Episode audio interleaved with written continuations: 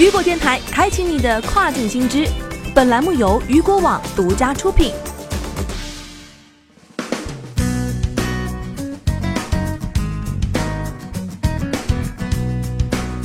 Hello，大家好，欢迎大家收听这个时段的跨境风云。这个时段，我们将带你一起来了解到的是，百分之八十五的消费者希望卖家提供奖励计划。品牌忠诚度至关重要。事实上，百分之八十五的消费者更有可能选择拥有奖励计划的商店。据研究调查了一千名美国人，询问他们希望通过移动体验获得什么样的内容，超过一半的受访者表示更愿意选择具有移动消费平台的品牌。他们比较喜欢忠诚奖励计划活动，就包括通过短信接收折扣代码和奖励。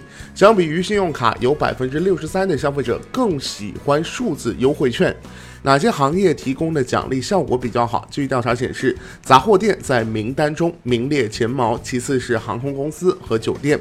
获取奖励在消费订阅移动消息的原因中位居榜首，其他的原因诸如获取优惠券和产品更新，有五分之一的消费者表示订阅移动消息不是为了奖励。但是由于百分之八十六的消费者在收到太多不相关的消息时会取消订阅，因此品牌不应该过度的来推送。移动的信息。另外，有百分之三十四的人表示，要是在错误的时间收到优惠信息的话，他们会取消订阅。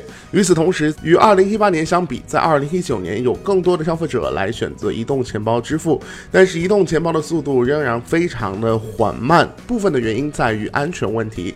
超过三分之一的受访者表示，他们没有兴趣尝试手机钱包。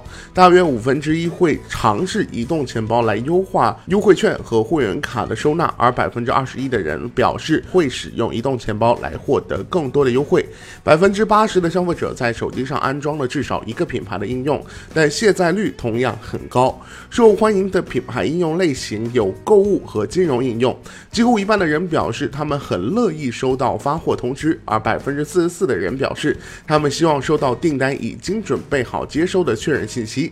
另外，有百分之四十的人希望收到有关特殊优惠的促销和应用类通。通知。此外，值得关注的是，数据隐私仍是百分之六十四受访者主要的关注点，只有百分之十一的人表示不关心个人数据保护的问题。